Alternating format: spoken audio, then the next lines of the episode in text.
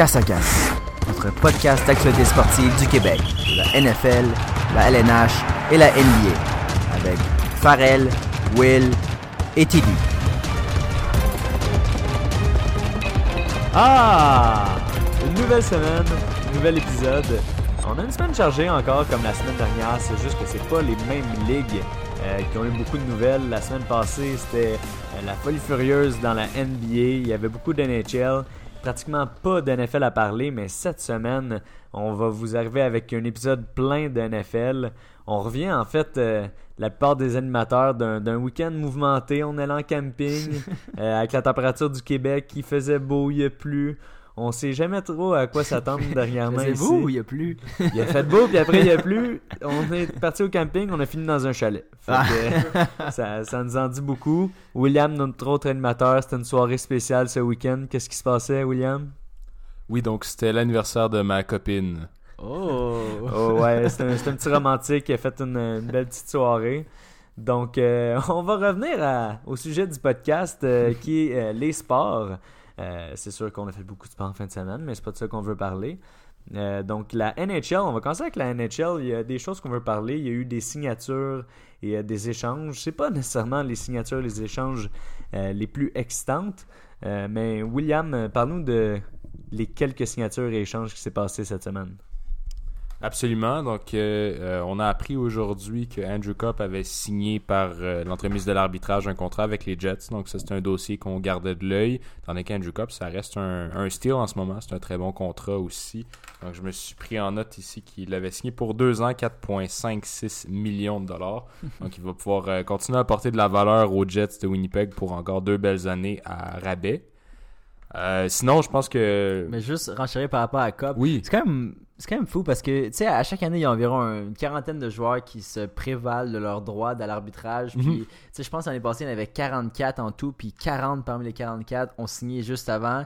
Parce que les équipes veulent pas se rendre là. Tu veux pas te rendre devant un arbitre nerd qui ou pour lequel tu veux juste défendre à quel point finalement le joueur il est pas si bon que ça euh, quand t'es l'équipe les, les représentants de l'équipe puis le joueur ben, qui veut juste monter sa valeur. Puis au final ça finit presque toujours que c'est très près de la pomme coupée en deux. Tu sais, je pense que lui Ouais. demandait 1.5, l'équipe euh, lui il demandait 3, 3 millions par année, l'équipe disait 1.5. On a fini à 2.28 par année. C'est pas mal la moitié des deux. Euh, que, Effectivement, oui. je me demande euh, qu'est-ce que ça qu'est-ce que ça envoie comme message aux autres joueurs, surtout pour les Jets, parce que là, ils ont Connor et Liney qui s'en viennent. Est-ce qu'ils vont. je pense pas qu'ils ont, ont accès à, à l'arbitrage dans, ces- dans les deux cas. Non, étant Mais- des joueurs, des restricted free agents, dans le fond, ils n'ont pas accès à cet arbitrage-là. Ben, c'est pas tous les RFA qui non, c'est ça, les- excuse-moi, je me trompe complètement. oui, oui, oui. Oups là, non, Ça, part très mal cette semaine. très, très Non, mal. mais euh, c'est. euh, je me dis juste que est-ce que ces gars-là vont se dire, écoute, les Jets donneront pas un pouce, puis il va falloir que je force de mon bord, parce que eux, je pense pas qu'ils ont accès justement à ce service-là tout de suite. dans- ils sont trop jeunes, c'est leur premier renouvellement de contrat après leur euh, ELC. Fait que, bref, je, je me demande quel message s'envoie. Euh, je- m'attends pas à ce qu'il y en ait beaucoup plus que 4-5 encore une fois cette année qui se rendent là, parce que même il y a eu d'autres signatures cette semaine, peut-être tu vas en parler, des Ashton Reese, euh, même Udon qui a Mhm, signé ouais. avant. euh, Puis je pense que Udon, ça aurait, je pense que ça aurait fait mal pour lui devant un arbitre. Euh, Je pense pas que les Canadiens l'ont très haut dans leur estime. Il aurait probablement pleuré devant le, le- Mais je devant le lisais, juge neutre. je lisais un, un article justement. euh, je pense que les équipes et les joueurs aiment éviter l'arbitrage le Ouais. plus possible. Il y a une, corrélation qui a été prouvée que dans le fond, quand tu vas en arbitrage, c'est généralement signe que tu vas te séparer de ton Exact. équipe dans les mois Court qui terme, suivent. ouais, ouais. L'équipe, dans le fond, là, si tu vas en, arbitrage, c'est que t'es pas en bon terme euh, contractuel avec eux. Donc, ils vont vouloir se débarrasser de toi d'un moyen ou d'un autre. Tu vas Mhm. vouloir t'en aller d'un moyen ou d'un autre. Donc, je pense que les gens, en général, essayent d'éviter cette situation qui est un peu... euh, Parce que c'est sûr que je pense que c'est à l'avantage des joueurs, clairement, ce genre de processus-là. Parce Ah que, oui, absolument, tu sais, ouais. Au final, euh, l'équipe, c'est eux qui donnent l'argent. Euh, est-ce que, est-ce que euh, clairement, ils anticipaient un contrat à cette hauteur-là, les Jets? Oui. Clairement, ils voulaient pas donner 3. Puis ils savaient que le, le juge va jamais dire Vous savez quoi, toi, tu, l'équipe veut 1.5, le joueur 3, on lui donne 1.5. Ça arrive jamais, presque pas. En fait, c'est tout le temps quasiment la moitié des deux. Puis il faut juste que tu aies des bonnes preuves qui expliquent pourquoi un bar, pourquoi l'autre bar. Puis c'est vrai, c'est sûr, sûr que je pense pas qu'il y a de positif pour, euh, pour le joueur en tout cas. Non, je pense que. Mais je pense que ça fait le, tour pour euh, l'arbitrage. Euh, je pense qu'un autre sujet qui est pas mal d'actualité en ce moment, Tom, j'aimerais peut-être ça que tu m'en parles, c'est David Clarkson. Ouais, David au, euh, euh, Maple Leafs.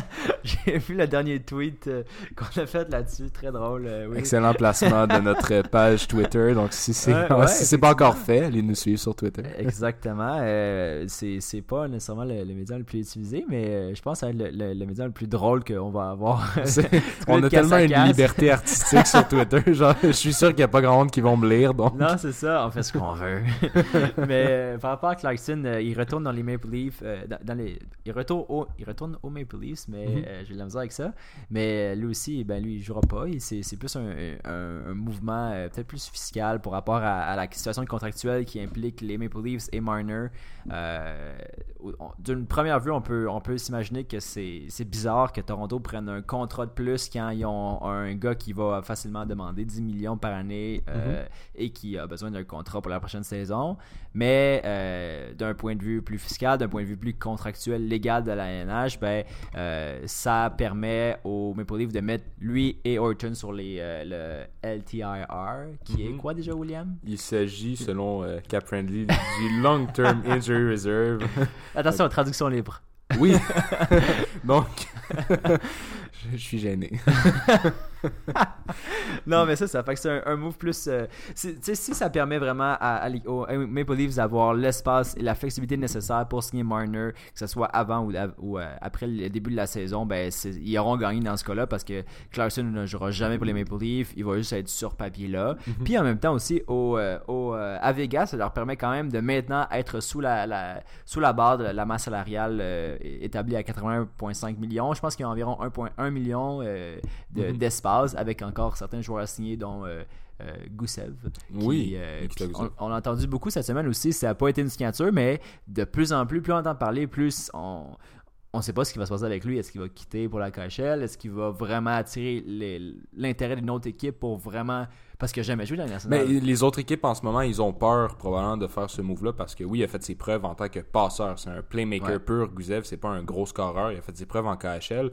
Une équipe comme le Canadien de Montréal qui est impliquée dans des rumeurs ou n'importe quelle autre équipe est peut-être un peu frileuse à Ouais. aller euh, donner le gros prix parce que c'est ce qui est demandé en ce moment Ouais. euh, à, à Vegas.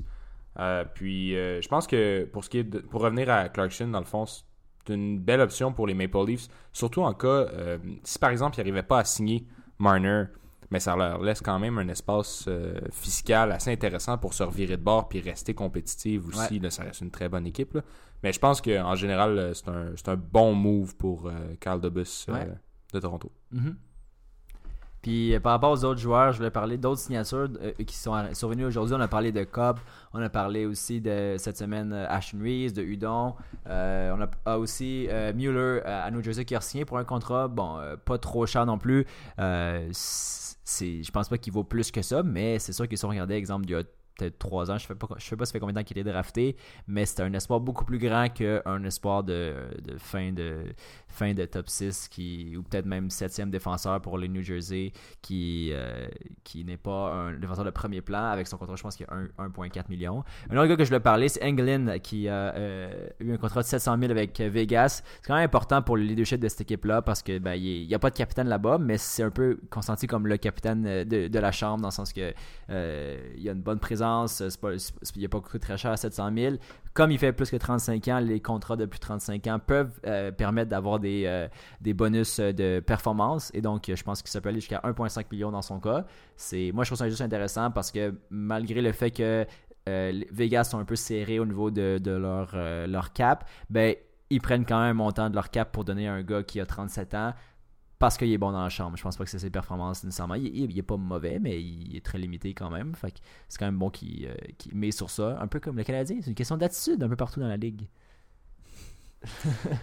Bon, donc euh, c'était des grosses signatures, aller. c'était le fun. Puis justement, on, on veut parler du Canadien. Euh, pour clore la NHL, je trouve que c'est toujours le fun de parler un peu du Canadien, même si c'est Mhm. pas passé euh, tant de choses. Donc, euh, je voudrais qu'on parle de nos attentes pour la saison du Canadien, mais surtout, je vais poser quelques questions par rapport à, à des prospects euh, qu'on Mhm. a avec le Canadien, puis qui qu'on pense qui va faire l'alignement cette année ou qui qui va pas le faire. Euh, donc, je pense, premièrement, un, un nom que tout le monde veut entendre parler au Québec, c'est Nick Suzuki. Ouais. Nick Suzuki qui a été impressionnant dans les- playoffs de la, la Q, de la OHL. La OHL. La. Donc, euh, on, on se demande est-ce qu'il va être capable de faire le club cette année ou il va plus aller dans la AHL. C'est où qu'on le voit cette année aller euh, par rapport aux Canadiens. Euh, ben, ce qui est important de comprendre, Nick Suzuki, c'est un joueur avec une vision de jeu extraordinaire, un bon playmaker, un gars qui va probablement animer le, la supériorité numérique du Canadien pour les années, les années à venir. Euh, en mon opinion, je pense qu'il n'est pas euh, NHL ready, donc j'ai l'impression qu'il a besoin d'une année d'expérience au niveau professionnel, que ce soit simplement au niveau du, de s'adapter pour les contacts. Donc, euh, tu sais, c'est la OHL, plein NHL, il y a quand même un énorme gap entre ces deux Ouais. ligues-là. Peut-être qu'une année euh, d'adaptation en, en Ligue américaine lui ferait du bien. Euh, donc, le temps nous le dira, je pense, pour Nick Suzuki. Ouais, je suis d'accord aussi. Puis euh, je pense que son sort est euh, étroitement lié au sort que va avoir euh, du côté du Canadien. Euh, c'est sûr que les, deux, c'est des jeunes joueurs. Les deux, on n'en a pas vu beaucoup. Euh, je pense que. Puis ça, c'est une question que je me pose en même temps. Est-ce qu'un joueur qui sort des euh, universités est plus formé NHL ready pour la LN LNH qu'un gars qui sort du junior? Je pense que c'est discutable. Je pense que de plus en plus c'est le cas.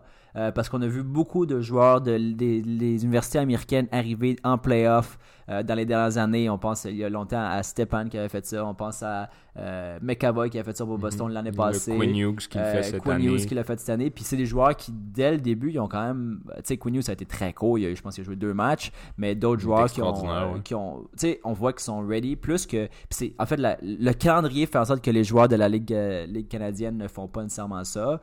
Ligue junior canadienne ne font pas vraiment ça parce que, bon, ils sont en playoff. Puis leur saison finit euh, à peine une semaine avant Mhm. celle de la LNH. Fait faut vraiment que tu te rendes loin. Les, souvent, les gros noirs, comme exemple, Suzuki s'est rendu en Coupe Memorial. Fait que tu vas pas le commencer à l'amener dans les Canadiens. Mais- il est fini aussi. Suzuki, ce qui est important de comprendre, c'est qu'il a joué 4 ans en OHL, puis sa dernière année où il a été absolument phénoménal, il jouait contre des kids de 17 ans aussi. là. Donc là, il faut comprendre qu'il va arriver au camp d'entraînement contre des hommes. Ouais. Moi, j'ai hâte de voir là sa réaction. C'est pour ça que je trouve qu'il est tôt un peu pour, euh, pour prédire l'alignement euh, de Suzuki cette année, parce qu'on sait pas en fait de quoi il a l'air face à des gars de 25-30 ans qui vont le regarder puis qui vont le chercher la glace. Là. Puis, est-ce que je me trompe ou. C'est quand... Est-ce que Suzuki avait participé au, au camp d'entraînement du Canadien l'année passée? Je crois que oui. Ouais. Parce que je sais pas s'il avait resté pour les matchs préparatoires. Euh, parce que veut pas. Je pense qu'il venait juste de l'acquérir. Je pense que c'était clairement pas dans les plans. euh, oh non, assurément du Canadien dans- de le faire jouer. Fait que je me rappelle plus s'il a joué tant que ça des parce que tu sais veux pas on, on parle de Peeling qui a joué euh, il a joué un match, il a Ouais, fait, un- euh, un match contre- à trois buts, mais veut veut pas on dirait que dans la tête de certains partisans ça peut être clairement lui qui est d'avance, il a joué un match, tu sais. Est-ce que ça a été autant tant formateur que ça de le faire jouer ce match-là? Euh, bon, moi dans ma tête, si j'avais à choisir entre Peeling et Suzuki, je choisirais Peeling pour cette année. Puis c'est juste, c'est- pas nécessairement parce que je vois Peeling plus près, c'est juste que je pense que Suzuki aurait, comme tu dis, besoin d'une année ou au moins tu sais, une vingtaine de matchs en AHL pour se, se- Ouais. jouer contre des hommes, comme tu dis. Ben encore là, revient ton argument. Pelling a joué à l'université, il a joué toutes ses années universitaires contre des hommes de son âge. Donc Pelling peut-être est un petit peu plus près à un calibre euh, d'homme, mais euh, bon, c'est sûr que là en ce moment, l'échantillon qu'on a sur euh, Pelling est beaucoup trop mince. Donc on a une game contre euh, Toronto, dernier match de la saison, alors que les, euh, on s'entend, les, les coachs ont probablement dit à leurs joueurs de prendre ça mollo. Ils se préparaient à une, euh, à une série contre Boston. Donc ça a été un match, si on se rappelle bien, qui a été complètement boiteux en défensif. On s'en- en défensive, on s'entend, il y a eu tellement de buts, c'était très peu ordonné. Donc je pense que l'échantillon est, est mince encore, mais oui, je, vous, je pense que Pelling a plus de chances de faire le club cette année. Ok, donc on y va avec Pelling pour celui qui va faire le club entre les deux prospects euh, qu'on attend le plus peut-être du côté du Canadien. Euh, c'est certain qu'on a une équipe très jeune, donc on peut espérer aussi en termes de prédiction de la saison. Euh, L'an passé, on est passé très proche de faire les séries, donc là, si on rajoute une année d'expérience à plusieurs jeunes comme Kotkaniemi, qui est mon, on peut dire un prospect, c'est moins un prospect qu'après un an, mais c'est quand même un projet pour le Canadien. Donc, euh, l'évolution qu'il va avoir, clairement, va avoir un gros impact sur euh, l'année du Canadien. Euh, mais comme je dis, en ayant autant de jeunes, une année de plus dans le corps à toutes ces personnes-là, je pense que ça va être assez pour peut-être qu'on puisse faire les séries cette année, ce qui serait Ah. bon pour le Canadien. Moi, c'est ma prédiction. Les Ah. séries avec le Canadien cette année. Rien de moins. Mais, euh, Mais c'est vrai qu'on a, on a des, beaucoup de jeunes, mais on a quand même euh, notre part de joueurs plus âgés. Surtout, exemple, notre fourth line que je regardais, moi, quand je faisais mes, mes prédictions, je voyais des gars comme Thompson. euh, Thompson qui a 34 ans. Après ça, je voyais des gars comme Byron qui a 30 ans aussi. Dale Weiss qui a 30 ans. Euh, on va, on ben, va ça, avoir savoir trois- si eux vont faire l'alignement aussi. ben, je pense que tu peux pas te permettre de. Ben, pas tu peux pas te permettre, mais à un moment donné, si t'as amené un gars comme Thompson puis tu l'as signé, c'est clairement pas pour l'envoyer dans la ligne américaine. Sinon, tu l'aurais juste laissé aller. Ben, c'est on a aussi gars. signé Nick Cousins. Ben, que- les Cousins, moi, dans la tête, il va dans, dans la ligne américaine. Je sais pas. Je le voyais pas dans mon équipe parce qu'il y a plus de place. Puis, tu sais, Ben, parce que si on regarde là, dans les centres, on a déjà Dano, Domi, Kotkaniemi, qui c'est pas mal certains qui vont être là. Fait que là, après, il reste Domi, juste le- qu'il peut jouer centre ou euh, à l'aile, on verra. Ah, ben sinon, à l'aile, c'est parce qu'il y a Tatar, Drouin, Lekonen, Byron, Gallagher, Armia, que c'est sûr qu'on fait jouer aussi. On vient de le signer pour quand même un, un contrat lucratif. Je le verrais pas descendre, euh, certainement. Donc, ça? Armia. Ouais, lucratif, pas, pas, pas- pas lucratif, mais un, Ben, bon, un bon contrat pour à- euh, ce pense que joueur-là. c'est 3 millions, 3... Puis, euh, Je pense qu'à à, l'attaque, il n'y a pas de place pour avoir des autant de les, les joueurs que tu parlais de Thompson. Puis, mais c'est ça, puis je suis d'accord avec toi, mais est-ce c'est ça qui Surtout être si on fait rentrer un des prospects Ben, de Pelling Suzuki. Si les deux ne sont pas là, là, il y a peut-être plus de place pour des joueurs comme ça. Euh, C'est-à-dire que les deux iraient jouer dans le club école. Mais si il y en a un qui monte, je pense que c'est ces joueurs-là que tu viens de nommer qui vont descendre du line-up. Parce que les autres, c'est tous des gars qui ont déjà prouvé qu'ils sont NHL ready puis qui peuvent produire dans la NHL. Mais oui, mais ce que je voulais juste dire quand j'ai apporté ce point-là, c'est qu'on on a des gars qui sont, qui sont plus vieux, mais je trouve qu'on a trop de joueurs. On a un trop gros bassin de joueurs qui sont des fourth-liners, puis pas plus que ça. Tu sais, un gars comme Will ou Pekka. Moi, dans la tête, Pekka, j'ai abandonné dans son cas. Je pense pas qu'il peut jouer dans la NH puis être productif. Euh, moi, je le, le mettrais la ligne américaine au déprimant d'un gars comme. Thompson, par exemple, qui va rien faire offensivement, mais qui a l'expérience. Mais c'est sûr que aussi, je, je préférerais avoir un gars comme Peeling ou un Suzuki, un des deux au moins dans l'alignement dès le début de la saison. Parce que sinon, j'aurais l'impression qu'on n'a fait aucune amélioration du côté de l'équipe euh, offensive des Canadiens.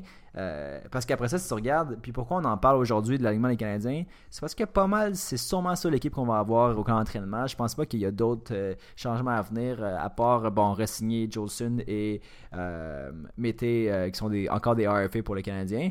Mais sinon, je pense pas que ça va bouger. Il y a juste plus de place. Il y a, il plus de place dans l'alignement. Il y a, Mais pas, aussi, il y a de ça l'argent, vaut mais la pas peine d'avoir euh, beaucoup de profondeur dans l'alignement parce que clairement qu'il va y avoir des blessures au, au courant de l'année. Puis c'est ces joueurs-là qu'en ce moment ils sont comme un- sur un bubble entre la AHL et la NHL qui, qui vont pouvoir euh, rentrer dans l'alignement.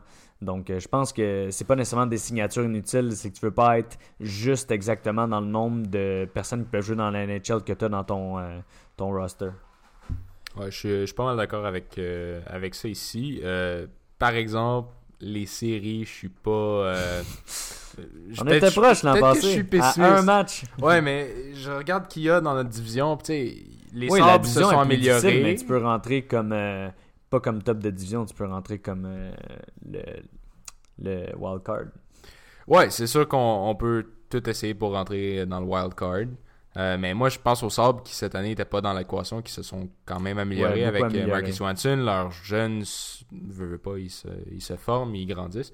Donc, euh, je, je sais pas si euh, on va être capable. Je pense, le club n'a pas été assez amélioré pour que je sois convaincu que le Canadien cette année aboutisse à quelque chose de- d'extraordinaire. Ouais, moi, d'où que je le vois, c'est pas une amélioration en termes de nouvelle acquisition, mais plus une amélioration en termes de l'évolution de nos jeunes joueurs. Ouais. Euh, donc, Kotkaniemi, que pour moi, c'est la personne que je veux le plus voir ah, genre, se développer cette année. On l'a vu augmenter euh, tellement rapidement l'année passée que je pense que c'est le step à prendre cette année, dans sa deuxième année. Euh, puis, tu sais, on peut toujours voir Drouin peut-être exploser, mais Domi, s'il reste comme il a fait l'an passé, c'est déjà bon. On peut voir si, admettons, Pelling ou Suzuki est capable d'apporter quelque chose. Mettez aussi, je m'attends un, un gros step-up de sa part cette année. Je dirais au moins un but. Oh! Donc, euh, c'est c'est pas mal ça pour euh, la, la NHL. C'est sûr qu'on va avoir beaucoup de temps pour parler de- du Canadien à, à travers les, les- les prochains podcasts. Euh, mais je trouve qu'il y a beaucoup de choses intéressantes qui se passent dans la NFL, puis je veux garder euh, beaucoup de temps pour la. NFL. Juste avant qu'on y aille, j'ai vu un, euh, une photo sur internet qui m'a fait rire. C'était une photo, tu sais, avec le, le age swap Ouais. de Mété à 70 ans. Puis euh, je pense que c'est RDS qui a fait la joke. Puis ça disait comme euh, Mété est toujours en quête de son premier but but. à, à 70 ans. Ouais. Donc, un shout-out à l'équipe de RDS. Donc, pour la NFL, la NFL, c'est pas nécessairement que c'est passé beaucoup de choses. C'est passé quelque chose. Euh, Il y a eu euh, le débat de Odell Beckham qui dit qu'il va euh, dépasser le nombre de verges euh, que Jerry Rice a fait en carrière. Euh, on peut rappeler que Jerry Rice est euh, le wide receiver numéro 1 dans l'histoire de la NFL pour le nombre de verges. Puis pas Euh, juste ça, dans la même semaine, il a aussi dit qu'il a pensé à la retraite après, avoir été échangé avec Cleveland en disant que c'est comme. Décide-toi, tu veux, -tu, faire un- tu veux être Hall, Hall of Famer ou tu veux quitter? C'est sûr qu'on va. Odell Beckham, puis tout ce qui se passe avec les Browns en ce moment, moi, c'est pas le type d'équipe que, que j'aime nécessairement. Je trouve que c'est une équipe qui a beaucoup de distractions. Euh, qu'on parle de Odell Beckham puis Landry ensemble, moi, c'est des amis. Ça a toujours été un peu euh, tumultueux du côté de Odell. Euh, juste Baker Mayfield, un très bon carrière, mais il est toujours en train de s'embarquer, en train de parler contre son ancien coach, parler contre ses coéquipiers, euh, comme quoi son running back avait demandé d'avoir un gros contrat. Donc, je pense que c'est une équipe que beaucoup de monde ont d'attente. On va en reparler un peu dans nos prédictions du Super Bowl plus tard. Euh, mais vraiment, c'est une équipe, je pense qu'il est peut-être un petit peu surestimé en ce moment. Mais les nouvelles que Mais je juste voulais... avant, je veux juste compléter, excuse-moi, euh, Farrell. C'est, euh, je suis d'accord avec, avec ce que tu dis. Je trouve qu'il y a beaucoup de, euh, tu sais, des joueurs très électrisants, mais des fois ça peut être négatif parce que, tu sais, Odell, je pense que c'est, l'image par excellence du, du, du gars qui cherche un peu la bisbille avec tout. Là. Je veux dire, je pense qu'il est, souvent sous les radars. Puis des fois, je pense que c'est un peu de sa faute. Puis, puis un autre que- gars que t'as oublié, puis après je vais te laisser continuer, c'est Kareem Hunt qui ont signé euh, Mhm. Cleveland Oui, clairement. ça, ça va en faire parler. Est-ce qu'il va, qu'il va jouer? Il va avoir sa chance vraiment, mais s'il a sa chance, il, il est fort. Il, tu sais, la- l'année passée, on, on va parler de notre top 10 des running backs euh, plus tard dans l'émission. L'année passée, au milieu de la saison, il aurait facilement pu craquer le top 10 de certains de, de- ben, de nous, peut-être même nous trois. Là, il l'amène. Il est, c'est, c'est sketch un peu. Fait que c'est des discrétions qu'une équipe comme, mettons, les Chiefs ont décidé de laisser ça aller. Je sais qu'il y a d'autres équipes, d'autres coachs qui auraient dit Je veux pas ça dans mon équipe. Puis là, les Browns en Amérique ça. Euh, on dirait que c'est un même, un même genre de move que Oakland ferait. Ou est-ce qu'on dirait qu'il va juste prendre les trollmakers comme ils ont pris Incognito, Ouais. fuck all. Mais ça, c'est vraiment deux- types d'équipes différentes. Il des équipes qui vont y aller pour euh, le star power, peu importe. Puis il y en a d'autres qui- équipes qui vont y aller plus pour l'attitude. Puis euh, on le voit un peu dans les équipes qui sont gagnantes à, à travers les années, comme les Patriots. euh, que Les je-. Oui. Euh, Des équipes comme ça, qu'ils vont vraiment plus avec l'attitude, puis à comment que ça, il y a un fit dans l'équipe et pas nécessairement juste ce joueur-là a du talent, donc on, on va le prendre dans l'équipe tout de suite. Euh, du côté de- des Browns, Kareem Hunt, qui avait déjà une affinité avec leur, euh, leur DG. Donc, c'est peut-être pour ça aussi qu'il a décidé d'y laisser une chance, parce que c'est lui qui l'avait repêché quand il était à Kansas City, euh, John Dorsey. Euh, du côté de, Kansas City, on vient de voir que Tyreek Hill, finalement, n'a pas été suspendu pour ce qu'il a fait. C'est rare que la NFL ne suspende pas pour ces choses-là, donc on peut peut-être croire que finalement, il l'avait pas fait ou on peut pas vraiment s'avancer là-dessus parce que c'est c'est difficile, Ben- on peut pas savoir, mais que la NFL a décidé finalement de pas le suspendre. Ils doivent avoir vu quelque chose qu'on ne savait pas avant. Euh, mais on voit tout de suite que les Chiefs sont quand même sur le marché pour peut-être l'échanger. Donc, euh, Ouais, mais, euh, mais par rapport à ça, ce qui me surprend, c'est que oui, la NFL, euh, puis tu sais, ça a été, il y avait, je pense qu'il y avait trois paliers. Il y avait le FBI qui enquêtait là-dessus. Après ça, il y avait euh, ben, la NFL qui ont fait leur propre enquête, j'imagine. Puis à un moment donné, on a su par ces deux ans, c'est là que ça, il allait pas avoir d'accusation. Mais moi, ce qui me surprend le plus, c'est que finalement, les Chiefs, puis j'ai entendu des, des, reportages euh, aujourd'hui que à l'effet contraire que ben, pour l'instant il faisait partie de l'équipe puis pour l'instant ben, il l'excusait un peu fait que s'il n'est pas échangé ben ça ça va quand même me surprendre puis là ça me dit tu sais oui les, les, Chiefs on, se disait euh, ils vont ils ont tellement euh, ils ont, ils, ont les, les, les racines fortes, puis ils, sont, ils, tiennent à leur valeur d'équipe. Fait que tu un gars comme Hunt qui est parti tout de suite, comme, comme Hill, il a été quand même, je pense qu'il a été suspendu par l'équipe, ou du moins il a été mis un peu à Ben, il l'écart. était juste, il fait juste pas participer euh, Ça, aux en saison morte. je pense que ça a un peu facilité la chose parce qu'il a été hors de, de- des, des parages le temps que ça se passe. Mais quand même, c'est là qu'on voit. C'est toujours la question dans le sport est-ce que à quel point tu tiens à tes valeurs ou à ton équipe? Tyreek Hill serait une méchante perte pour euh, les Chiefs. Il, il deviendrait. Je pense qu'il sortirait de la course des contenders euh, fort pour la saison, je pense, à court Mais terme, parce que- moi, je pense pas parce que ils ont tellement de talent, ils, ils gardent quand même Sam Watkins qui peuvent mettre Watkins dans la position. Oui, il est fragile, mais ils Si sont toujours perds- été, comme on a dit, Kareem Hunt qui était euh, malade. C'était un des meilleurs running backs de la ligue. Il est parti, ils se sont rendus très loin en série, puis c'est là que des gars comme Damien Williams euh, finissent par être bons. Ils sont capables de sortir des, des gars de leur système. Je pense que c'est le système de Andy Reid qui fait que euh, il y a beaucoup de personnes qui peuvent se démarquer. Ah, puis ils ont repêché euh, Miko Hartman aussi Ouais. euh, avec leur deuxième choix cette année, qui est un joueur à la Tyreek Hill. Mhm. C'était le remplaçant logique de Tyreek Hill. Donc peut-être que sans Tyreek Hill, ils pourraient euh, trouver solution avec ce joueur-là. là.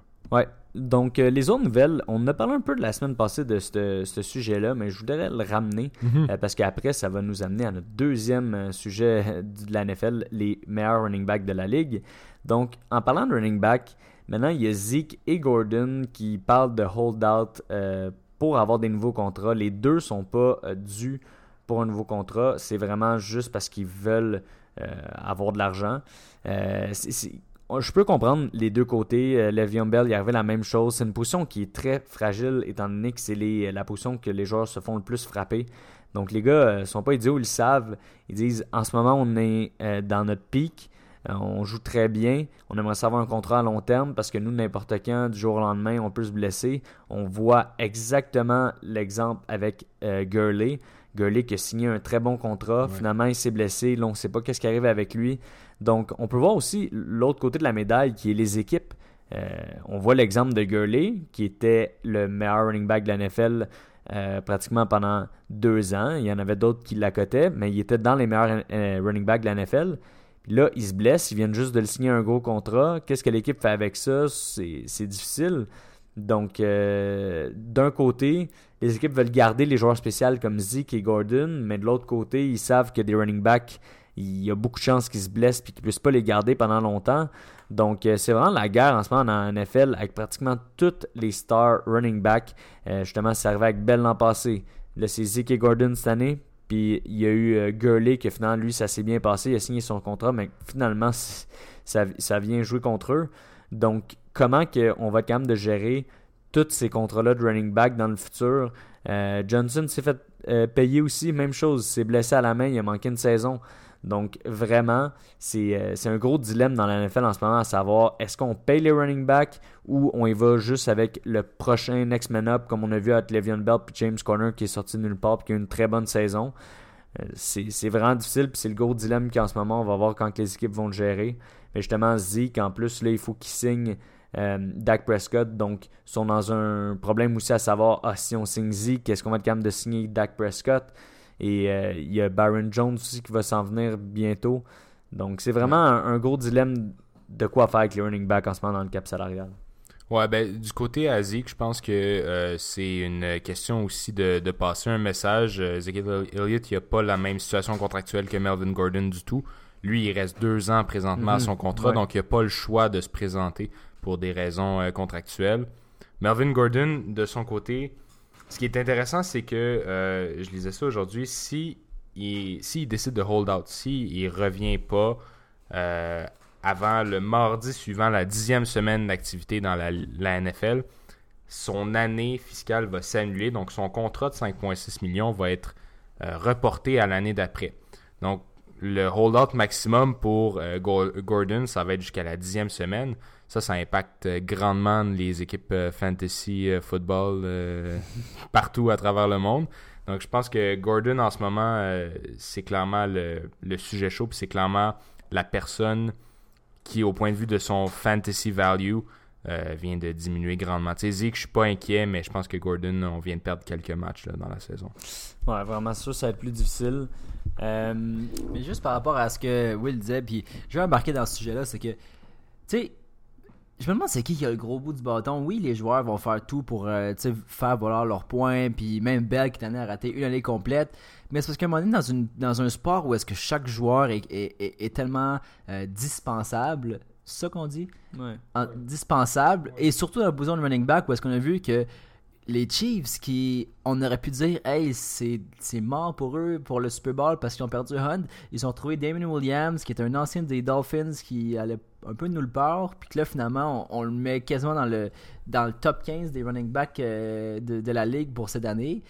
Euh, tu sais, je me dis à un moment donné, là, on parle de Zeke, Gordon, euh, tous des, des, stars, ils sont, sont belles, ils sont pas, sont pas remplaçables comme ça facilement, mais quand même, tu sais, à un moment donné, jusqu'à où ça va aller, à un moment donné, les équipes vont juste faire, ben, tant pis, on va en trouver un autre, puis, euh, tu sais, je sais pas à quel point la tendance va tourner où est-ce que les running backs vont finalement être payés 20 millions par année, ou 25 millions même, comme euh, le voudrait Bell avec son, son statement. Fait que, tu sais, je sais pas jusqu'à où ça va aller, puis je me demande encore, tu sais, qui a vraiment le gros bout du bâton? Est-ce que les joueurs l'ont vraiment? Moi, je pense que définitivement non. Mais est-ce que ça va tourner un moment donné avec leurs moyens de pression comme ça? Parce que là, c'est des gros noms qu'on entend parler comme ça.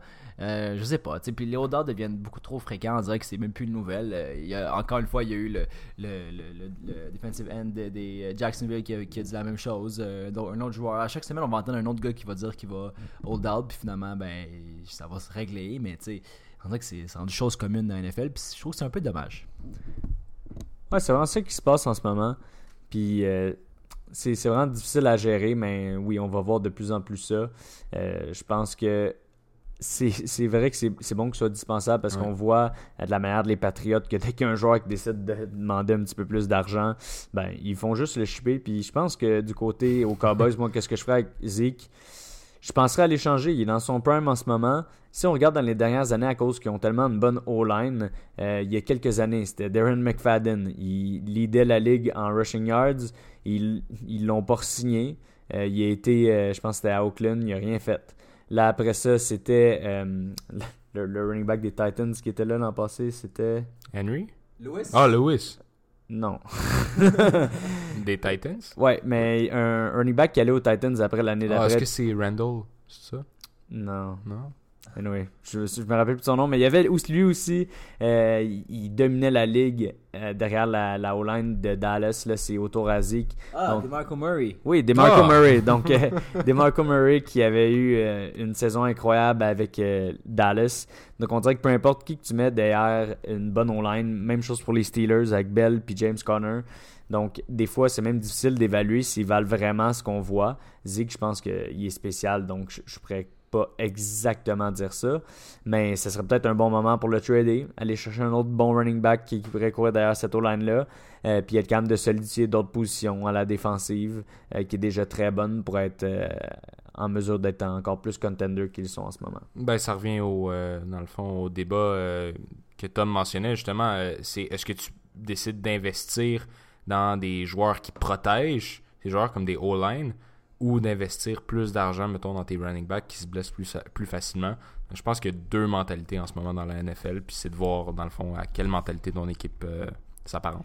Puis ben, je pense que oui, c'est des mentalités, mais aussi aussi, tu sais, le football, ça va tellement vite. Les, les, les contrats aussi sont, tu sais, à la limite, ça c'est la, la particularité du football, c'est que à la limite le gars il est plus bon, ben tu le releases, puis ça fait pas tant d'effet non plus sur l'équipe. Fait tu sais, je me dis, à la limite, est-ce que c'est une question de mentalité ou tu regardes à chaque année, à chaque même, à chaque euh, mi-année, même à chaque mois, ok, c'est quoi mon puzzle en ce moment, c'est quoi qui est le plus important, qu'est-ce que je veux mettre de l'avant? Euh, exemple les Bills, ok, Aujourd'hui, en 2019, j'ai mon QB, je mets sur mon QB, c'est mon gars de l'avenir. Il a montré quand même des belles choses l'année passée. Puis c'est vers lui qu'on veut aller l'avant. Ça nous confirme, on veut, euh, on veut avoir un jeu de course qui reprend de la valeur. On veut laisser le temps à lui de faire ses bonnes lectures, puis de bien bouger parce qu'on sait qu'en termes d'agilité dans sa pocket, il y avait un peu de misère. Qu'est-ce qu'on fait? On investit massivement dans, la O-line. Je pense pas qu'ils l'ont fait assez, mais ils ont quand même été chercher plusieurs gars. Ça, c'est intéressant parce que les Bills, ont, au lieu d'aller chercher nécessairement de la qualité, ils ont pris euh, plutôt de la quantité, surtout pour les, les tackles, euh, puis les guards, parce qu'ils ont quand même été chercher un, un bon centre. Mais bref, dans tous les cas, je pense que c'est une question pas nécessairement de mentalité. Ben, c'est sûr que si on prend l'exemple des Cowboys, euh, année après année, ils ont euh, facilement un top 3 des O-line de la ligue. Mais par rapport à la question de, des, des mentalités, ben, je pense que ça va avec le QB. Ok, là, on a un QB qui est plus, euh, plus mobile, qui, qui, qui, prend plus de temps de faire ses lectures, ben, on va prendre un bon O-line. Ok, là, on a un QB qui, a un gros bras, ben, on va investir dans des, des, bons wide qui vont courir à la balle, exemple comme que je pense que c'est très changeant. Puis je trouve que c'est la, la, la, vie d'un joueur ou d'une mode à la NFL, je trouve que c'est très éphémère. Puis d'un côté, je trouve que ça rend le jeu quand même excitant. Ouais, mais moi, je trouve vraiment que dans la NFL, il faut que tu construises tes lignes en premier, puis c'est ça qui est important. Après ça, tu peux y aller avec ton, ton carrière, qui est l'autre, une position, la position la plus importante, mais ton mm -hmm. carrière pour qu'il soit capable de se développer puis d'avoir le temps de faire quelque chose, il faut qu'il soit derrière une ligne. Fait que vraiment, pour moi, la, les, les, deux lignes, que ce soit à la défensive ou à, à l'attaque, euh, c'est ça qui fait drive une équipe. Euh, si tu une bonne ligue qui est solide, ça va aider un running back médiocre, ça va aider un carrière médiocre. Euh, fait que vraiment, je pense que ça, ça fait rehausser toute ton équipe. Je suis tout à fait d'accord avec ça. Donc là, j'aimerais ça. On, on, a fait un petit euh, top 10 des running backs. Euh, dans les semaines à venir, on va parler un peu des, des top 10 avant la saison commence, euh, des, des, positions. On a commencé avec running back. Running back, moi, c'est ma position préférée, même si on vient d'un peu euh, la démolir là en, étant, en disant qu'ils sont tous remplaçables. Mais non. Le, le, top 10 des O-line, c'est vraiment Ouais, on va peut-être pas faire le top 10 des O-line. Mais on va y aller avec les positions les plus excitantes. je voulais commencer avec running back. Comme je disais, moi, c'est la position que j'ai joué au football. Donc, c'est. Bon, bon, bon. Fallait être fullback. Donc, euh, je voulais en parler. Euh, on va y aller avec pas les running back fantasy. Quand on va faire des épisodes fantasy, on va plus parler de les, les meilleurs running back fantasy. Là, on voulait vraiment y aller avec les running back euh, qui ont le meilleur impact sur leur équipe. Euh, donc, il faut pas vraiment juste y aller en termes de verge. Euh, donc, euh, on va commencer. Je pense qu'on va y aller. Juste avant, excuse-moi de t'interrompre, mon cher Farrell. moi, je veux juste dire, Tinté, que j'avais pas tant eu le mémo par rapport à ce, là Moi, je suis allé beaucoup fantasy en tête, puis c'est aussi, je pense que euh, je pense que des fois, je me dis que je pense peut-être trop au fantasy, puis c'est peut-être ça aussi qui fait en sorte que j'ai deux championnats de suite euh, euh, qui sont affichés là, dans, dans, ma chambre. Mais bon. Ça ouais. va peut-être teinter un peu mon classement, mais je mais pense le, le prochain épisode, c'est un épisode fantasy. On va faire un mock draft, donc on va pouvoir parler de nos classements des, des running backs, des QB. Donc, euh, c'est sûr que running back, euh, le fantasy, ça, ça, ça, parle quand même un peu. Donc, euh, ça va pas être tant différent qu'un classement fantasy. Ouais. mais je pense qu'on va commencer avec nos premiers. moi, mon premier, j'étais allé avec Saquon Barkley. Euh, c'est sûr qu'il y a seulement une année à montrer dans la, NFL, mais en ce moment, j'ai rien à dire sur lui. C'est le seul qu'il n'y a pas euh, un côté de sa partie que j'aime pas. Euh, il y en a que c'est, on peut dire, ah, ils ont une des meilleures lignes offensives, donc c'est pour ça qu'ils peuvent driver comme ça. C'est contre Barkley, il n'y avait pas ça. c'est contre Barkley, il est capable d'attraper la balle, il est capable de courir, il hurdle les gars comme ça, aucun sens. il est juste une saison, puis il était capable de se démarquer comme j'ai jamais vu un, un, running back se démarquer en, première saison. Euh, on peut le comparer à, d'anciens joueurs euh, qu'on a vus dans la NFL qui étaient vraiment électrisants. La force de, Bo Jackson pour rentrer dans, quelqu'un, les changements de direction euh, qu'on a vu dans plusieurs autres running backs dans le temps. Je pense qu'il va pouvoir peut-être battre des, euh, des records. Le record que moi j'ai en tête pour Saquon Barkley que je voudrais qu'il puisse battre dans sa carrière, c'est le nombre de verges combinées euh, dans une saison ou même en carrière pour un running back. Donc le plus de verges côté attrapé et euh, course en même temps. Euh, vraiment, moi, c'est, euh, c'est mon running back en ce moment qui, qui me fait le plus euh, capoter. J'ai, j'ai l'impression que c'est le consensus autour de la table. je pense que c'est quoi C'est une beast. c'est un. Oui, là, là, Tom rit de moi en ce moment parce que moi, sur ma feuille, c'était écrit Zik en premier. J'avais pas non plus bien lu le mémo et je pensais que c'était Fantasy Wise. Donc, Fantasy Wise, je suis un petit peu plus vendu. Je savais le premier pick overall, j'irais avec Zik, mais le meilleur des deux, en mon opinion, c'est Saquon Barkley. Mm. Euh, pour tous les aspects du jeu, Ouais. là, littéralement. Il est extraordinaire. Donc, euh, vraiment le fun à voir aussi. Ouais, puis je pense que c'est la. Puis, tu sais, tantôt, euh, on va parler aussi des, des odds si on a le temps d'ici la fin de l'émission de parler des odds du Super Bowl. Puis, euh, tu sais, moi j'étais surpris un peu de voir que les Giants c'était- pas nécessairement l'équipe avec la, la cote la plus basse, mais je pense que c'est vraiment à cause de Saquon parce que sans lui, les, Giants, je pense qu'ils sont, sont, sont pourris. Mais juste ce gars-là, à lui tout seul, on l'a vu combien de fois faire des jeux à lui tout seul. Tu sais, Zeke, oui, il est bon, mais est-ce que Zeke, est- on en a parlé tantôt, ça, est-ce que sa O-line a, a tant d'effets que ça pour lui ou est-ce qu'il est vraiment si fort que ça? C'est ça, c'est, c'est l'élément qui est difficile à juger. Puis je pense pas que les Giants ont, ont une des meilleures O-line. Euh, Je pense que leur O-line euh, juste correct. Puis. euh, Ils ont investi beaucoup dans ça. la O-line récemment, Ouais. euh, l'an passé avec le, le draft. Ouais. Mais non, en ce Pour moment, l'instant, c'est loin d'être une. O-line euh, que- c'est là qu'on voit justement, puis je pense que c'est là le, je pense que c'est l'élément clé qui fait en sorte que Saquon est le meilleur, puis c'est juste qu'il, puis dès, dès le, le college, il- Saquon vient de Penn State, Penn State, oui. il était tellement fort, puis on se disait, en fait c'est le seul, ben je sais pas, je sais pas si c'est le seul, mais je veux dire, on, on le voyait, puis dès qu'on le regardait, on disait c'est sûr que ce gars-là va être fort dès l'année 1, il a été repêché tellement haut dans la ligue cette année. Euh, en tout cas, il- il- moi c'est mon numéro 1, puis je l'avais mis aussi au niveau fantasy wise. Je pense que c'est le premier gars qui sort Ouais. cette année. Euh, il est juste trop fort. Ben, ça reste un phénomène. Euh, si je peux un peu backer, là, pourquoi moi j'ai parlé un peu de Zeke. Euh, moi, Zeke, c'est surtout une option fantasy que je trouve intéressante. Je trouve aussi que c'est un running back de qualité. C'est un superstar, un très bon joueur. Euh, il lit très bien aussi les jeux. Bon, il y a une très bonne O-line. Euh, Travis Frederick qui revient cette année, donc un centre euh, All-Star. Aussi, ce que j'aime par exemple du jeu de Zeke, c'est que depuis l'arrivée d'Amari Cooper, on a vu que Dak Prescott lui offrait souvent la chance d'attraper la balle. Et c'est ce qui manquait à son jeu, donc pour le rendre le, plus complet possible. Puis là, il il l'attrape de plus en plus. Donc, moi, je pense que Ezekiel Elliott mérite quand même peut-être une deuxième place comme euh, meilleur running back. J'aimerais t'entendre, Farrell, euh, sur ton deuxième. Ouais, moi c'est ça. Zeke c'était le deuxième. La seule raison pourquoi je l'avais pas mis premier par rapport à Saquon, euh, c'est pas seulement sa, sa ligne, sa ligne qui est beaucoup plus dominante que celle de Saquon, euh, mais c'est parce qu'aussi il a réduit en termes de ses, ses par game et qu'est-ce qu'il a produit cette année par rapport à l'année passée. C'est sûr que de plus en plus les équipes ont du tape sur lui, donc ils peuvent peut-être mieux s'adapter. Mais pourquoi il rentre deuxième sur ma liste, c'est justement par rapport à ce que tu dis. Euh, cette, année, il a commencé à attraper. Puis euh, c'est quelque chose qu'on l'avait pas vu faire avant. Puis vraiment, ça m'étonnait de le voir euh, être capable de autant bien attraper. Puis même des fois, on le voyait se placer en, en position d'attrapeur. Donc vraiment, Z qui m'a impressionné cette année par rapport à la comment il été capable de compléter son arsenal. Et euh, vraiment, ça, ça le fait rentrer deuxième. J'espère qu'on va le voir jouer cette année, qu'il va pas hold out. euh, parce que c'est certain qu'il il va être capable de faire quelque chose de spécial encore cette année. Ouais, puis parlant de hold out, puis parlant aussi de, de qui peut attraper, euh, moi, mon choix numéro 2, c'est euh, Le'Veon Bell.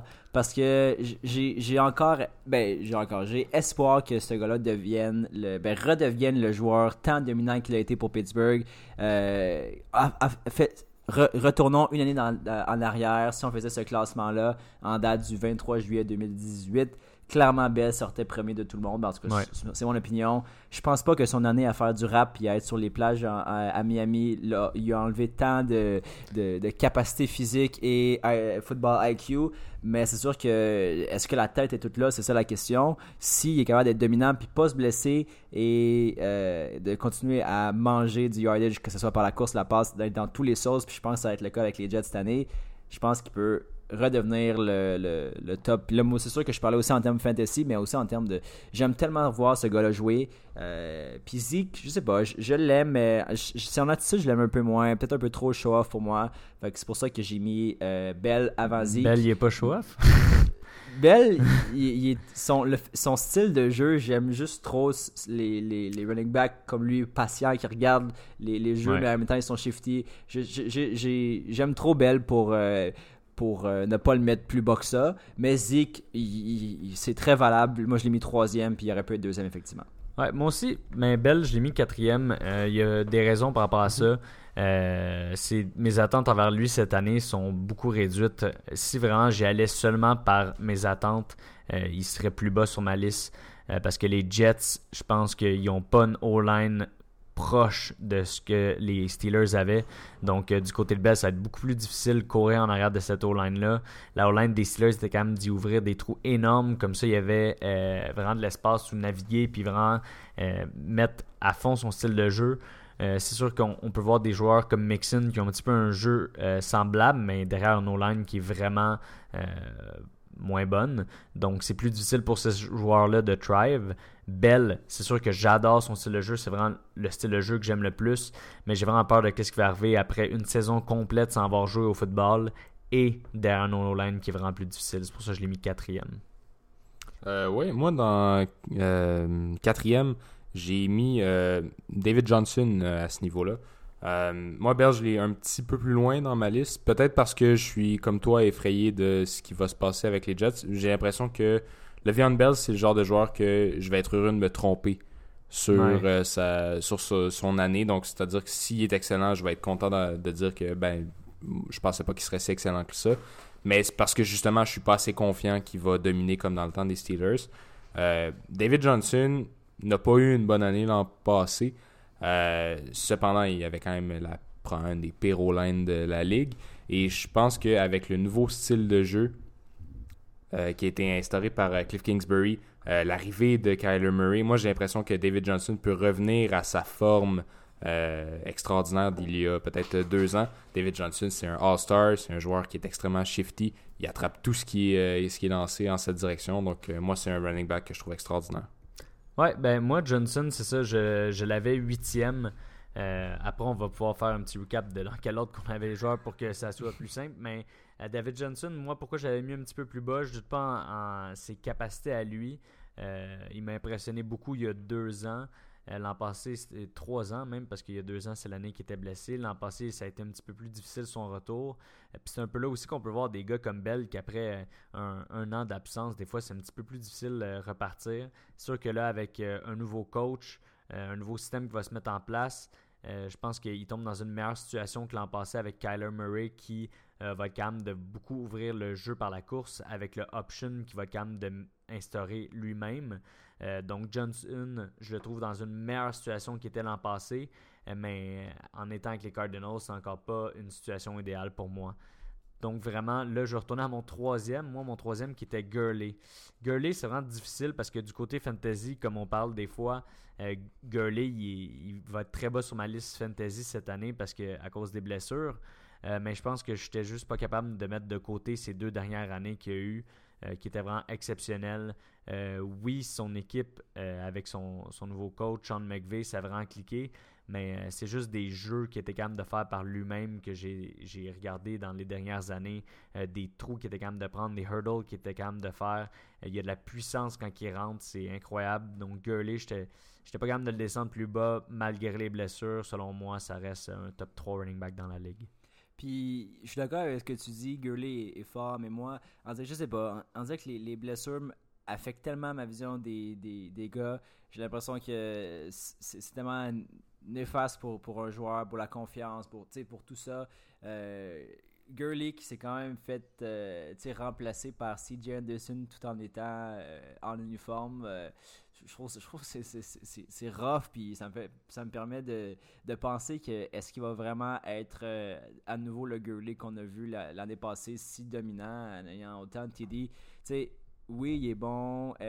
oui, il va avoir une, une saison fantasy beaucoup, beaucoup plus faible, mais je sais pas l'entre-deux, où est-ce qu'on en est par rapport à ça. Fait bref, dans tous les cas, c'était pas trop clair ce que j'ai dit, mais moi, euh, Gurley, je l'ai mis un peu plus bas que, que ça. Je l'ai mis en sixième position parce que oui, il reste, il reste le joueur que, qu'on aime tous regarder, qui est si dominant, qui est fort, mais je trouve que les blessures l'ont trop ralenti. Puis David Johnson, euh, j'ai mis aussi bas dans mon cas, je l'ai mis euh, dixième même, parce que je trouve que c'est vrai ce que les, raisons que tu as dit, c'est bon, la O-line, c'est vrai que c'est mieux. Le euh, Murray, c'est vrai que ça va l'aider, mais.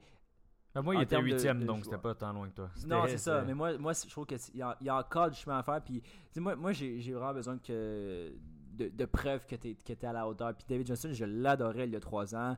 Euh, je l'avais même dans Fantasy à ce moment-là je sais pas, j'ai la misère à le revoir euh, aussi fort euh, cette année. Mais euh, c'est qui que t'avais quatrième, toi? Dixième, j'avais euh, David quatrième. Johnson. Puis j'avais aussi sixième Gurley. Dans mes quatrièmes, j'avais Camara. Puis ça, ben, vous savez, tous, je pense, mon amour pour Elvin Camara avec les Saints qui ont eu une des équipes les plus, euh, les plus le fun à regarder offensivement. Avec Thomas qui est allé chercher un. un- je pense qu'il il a signé un gros contrat, c'est lui? Je pense qu'il aurait signé, allé- il a reçu euh, beaucoup d'argent. Enfin bref, ça n'a pas rapport à, à Camara, mais je, je le trouve vraiment bon. Je- euh, là, cette année, c'est la première fois qu'il. ben, qu'il- bon, il va avoir le Tavis Murray, mais il y aura plus. euh, euh, c'est qui C'est Ingram dans son Ingram. équipe. Fait bref, j'ai hâte de voir s'il va vraiment s'établir comme le running back de toutes les sauces. Puis si c'est le cas, ben, il va être vraiment fort selon moi. Fait que pour, pour, euh, pour tout ce qu'il peut faire, euh, surtout pour euh, les, les catchs, tout ça, puis les courses, ben, euh, moi je le mets mon quatrième running back dans la ligue. Moi, c'est pour ça. Camara, je l'ai eu, je l'ai mis septième pour une des raisons que tu as énumérées. Ingram, il est parti. Puis à date, dans les deux saisons qu'on a vu Camara, c'est dans des positions où il était en, en split backfield avec euh, Ingram. Donc là, ça va être la première année vraiment qu'on va le voir euh, tout seul, étant le, le premier running back à avoir à faire les courses, pas seulement euh, les jeux spéciaux, que c'est des attrapés ou des revers, des choses comme ça. Ça va être vraiment là. Il va falloir qu'il soit capable d'être un, un running back plus complet. Puis si on l'a jamais vu vraiment light de A à Z pour l'équipe. Donc c'est pour ça que c'est le doute de avoir, une tâche qu'il n'a jamais eu à faire auparavant qui me fait le mettre septième. Euh, c'est pas mal la seule raison parce que sinon c'est sûr qu'à chaque fois qu'il touche au ballon il fait quelque chose de spécial. Euh, mais j'ai hâte de voir ce qu'il va faire cette année. Est-ce que joueur comme Latavius Murray pourrait peut-être venir changer un peu ta perception ici? Euh, je pense pas que Latavius Murray va quand même dépendre toutes les touches que Ingram avait l'an passé. Je pense qu'il va avoir peut-être quelques red zone euh, touches, mais vraiment ça va être. euh, des fois je dis des anglicismes parce que je sais plus comment le dire, comment le dire en français, mais Touche. ouais, touche. mais euh, Camara, c'est pour ça que moi je le mets septième. Est-ce que tu l'avais dans ton top 10, William? Euh, oui, Camara, je l'avais dans mon top 10 un petit peu plus tôt que vous. Euh, là, j'aimerais juste euh, remettre au clair. Dans le fond, on est rendu à quel euh, chiffre? Monsieur, je sens que les trois, on s'est complètement perdus. Non, c'est parce qu'on y va avec les joueurs, puis on dit que chacun où qu'on on l'avait. Fait que, mettons, là, on parlait de Camara, de toi, tu l'avais où? Euh, moi, je l'avais juste après David Johnson. Donc, euh, moi, ici, il était à mon sixième. Sixième, parfait. Donc, il, il est plus proche de moi, puis un petit peu plus loin pour Thomas. Donc là, on va y aller, moi, avec mon cinquième. Mon cinquième, moi, c'était Melvin Gordon. Melvin Gordon, c'est un joueur que je tripais dessus quand il sortait de Wisconsin euh, pour sa vitesse. C'est fou comment que ce running back-là, il est rapide, comment il peut rentrer dans un trou puis euh, y aller à fond. C'est aussi... ouais, ça, ça sonnait louche. Oh oui. Sinon, euh, Melvin Gordon, c'est aussi un running back qui est capable d'attraper. Euh, il attrape très bien. Ouais. On, on va, on, on va reprendre notre, notre concentration ici, les gars. Donc, oui, Melvin Gordon, il attrape très bien. Donc, je pense que c'est un running back complet aussi. Euh, il y a eu les blessures, lui aussi, qui l'ont affecté dernièrement. Euh, donc, c'est peut-être pour ça que je le mets seulement cinquième. On va voir avec son hold-out aussi. Euh, j'espère qu'il va jouer cette saison. Puis j'espère pour lui qu'il va pas se faire échanger parce qu'en ce moment, il est dans une très bonne position avec les Chargers. Il est dans une équipe qui est vraiment contender. Moi, c'est dans mes équipes préférées pour gagner le Super Bowl. Donc j'espère qu'il va. Il a demandé un trade s'il ne fait pas signer. Je pense pas que ça va arriver. Euh, je pense qu'il va signer. Mais euh, j'aimerais ça pour lui qu'il reste avec cette équipe-là, qui est la meilleure place qu'il peut être en ce moment. Vous, Gordon, vous l'aviez où? Moi, Gordon, euh, j'ai été un petit peu influencé peut-être par le holdout, mais surtout par son historique de blessure. Donc, je l'avais mis septième. Je pense effectivement, comme toi, Farrell, que c'est un joueur extrêmement apte, très athlétique, très bon joueur. Euh, mais euh, j'ai l'impression que dans le fond, où il en est rendu dans sa carrière, j'ai de la misère à le, à le ranker plus haut. Euh, donc c'est ça, c'est, tout simplement ce qui explique pourquoi je l'ai, je l'ai mis septième. Aussi, comme je l'ai mentionné, j'avais pensé plus à ce countdown-là d'un point de vue plus fantasy. Mais non, clairement, Melvin Gordon, c'est un, joueur upper echelon. Ouais, puis je suis d'accord avec vous. Puis moi aussi, les blessures, c'est. Ben, je l'ai répété, c'est ce qui me retient un peu. Euh, mais, tu rendu là, entre. euh, J'ai l'impression entre euh, 5 et 7, 8, j'ai l'impression que je pourrais les alterner, puis ça ferait pas tant de différence pour moi. Euh, un gars que j'ai mis avant Gordon, euh, tout juste avant, euh, j'ai mis en cinquième position, j'ai mis McCaffrey en Caroline, puis qui a montré l'année passée toute l'étendue de son talent, avec un Cam Newton pas mal amoché, avec bon des problèmes au niveau de ben pas des problèmes mais au niveau des receveurs Funchess ils se développent pas, nécessairement autant comme le running back qui, le, le, qui voulait pour les, la red zone Enfin bref, euh, je pense que McCaffrey a été l'attaque complète des, euh, de Caroline l'année passée. Puis euh, moi, c'est ça que j'aime voir, un running back qui fait tout, un peu comme Barkley. Fait que je trouve qu'il a sa place avant Gordon. puis il, est cinquième pour moi. J'avais mis sixième Gurley, septième Gordon. Fait que ces trois gars-là, je pourrais les échanger, même Camara. Je sais plus trop si j'aime mieux McCaffrey ou Camara. mais bref, c'est tous des excellents joueurs.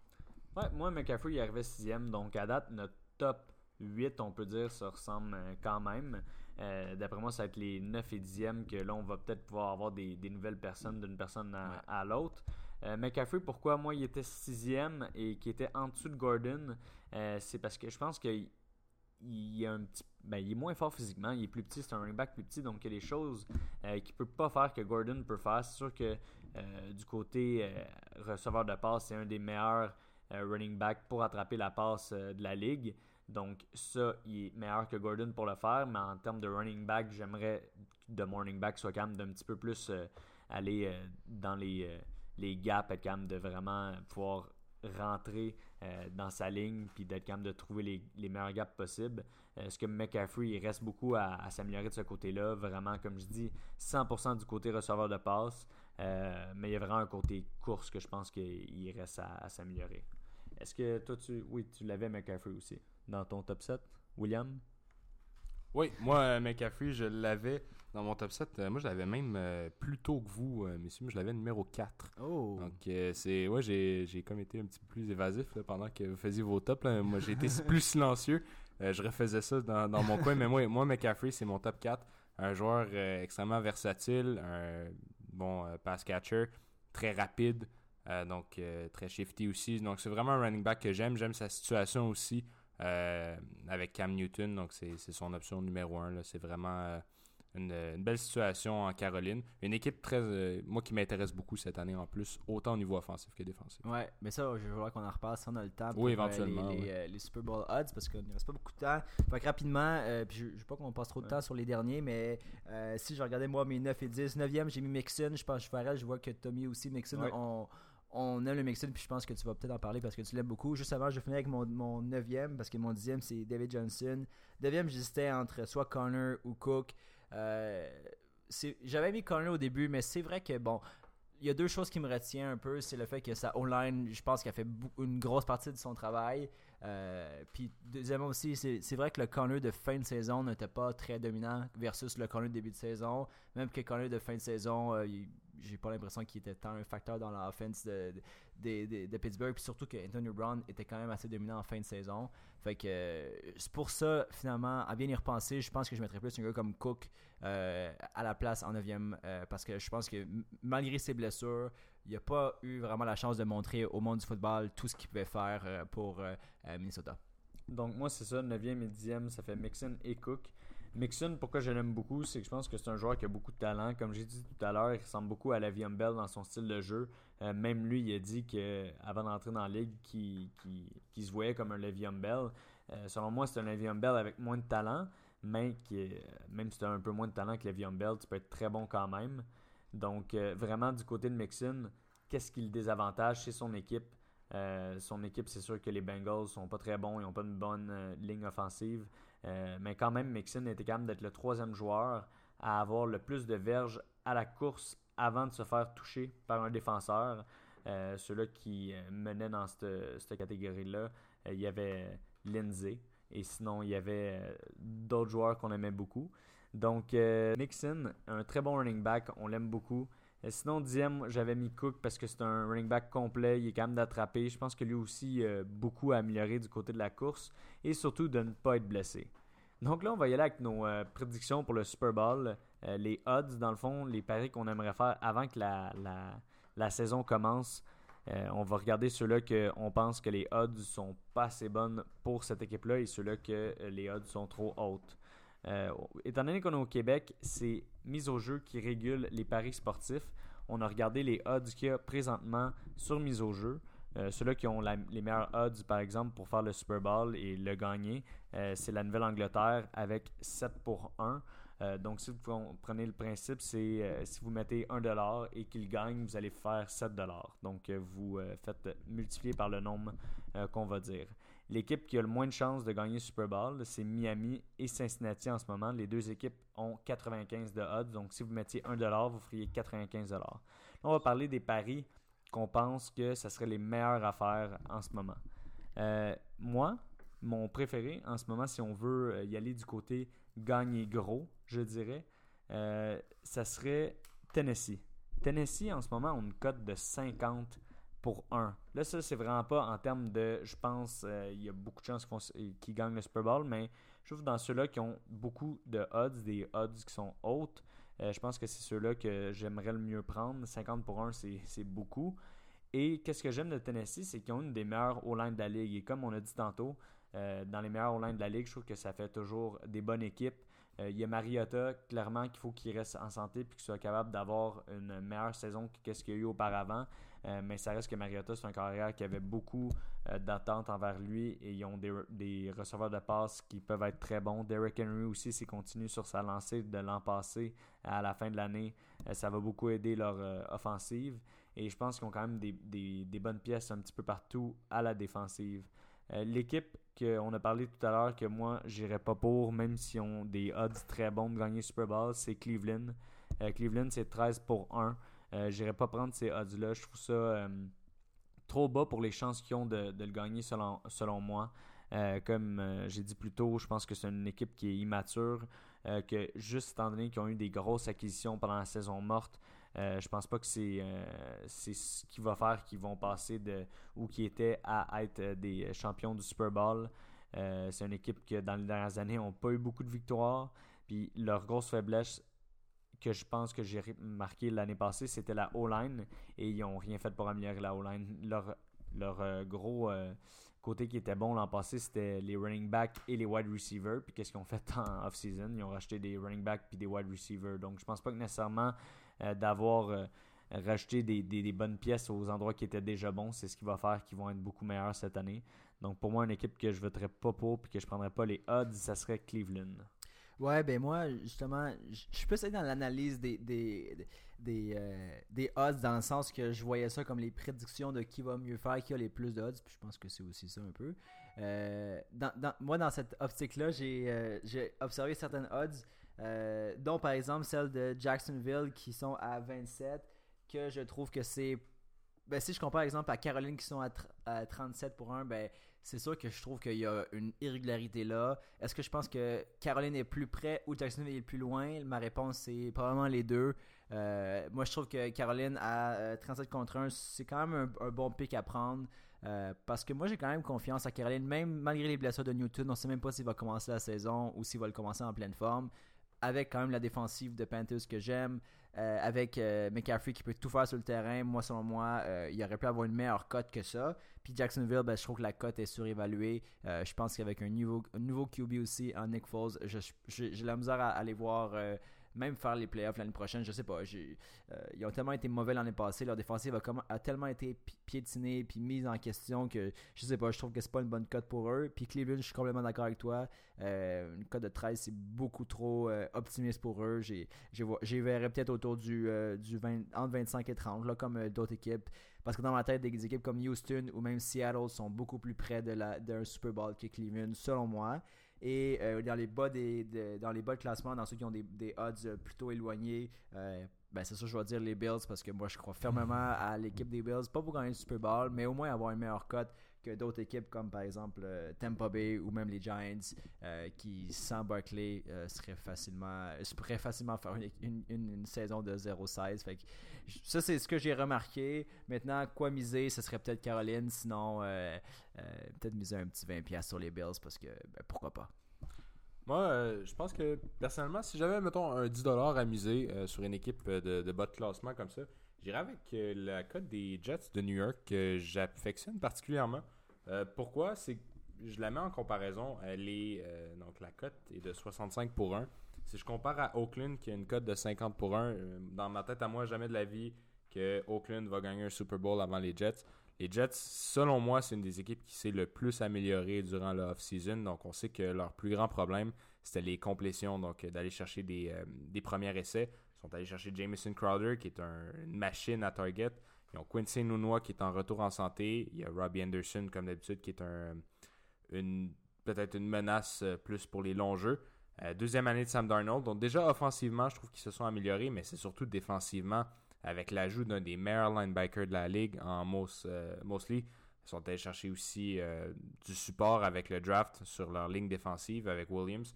Donc, moi, je vois les Jets. Peut-être que je les surévalue, mais je trouve que euh, j'aimerais prendre avantage justement de cette cote-là qui est absolument extraordinaire. Puis j'ai l'impression qu'on aurait plus de chances de les voir créer un upset que les Raiders d'Oakland qui, selon moi, vont nulle part cette année. Ouais, donc euh, ça, ça va clore les- le, côté bet.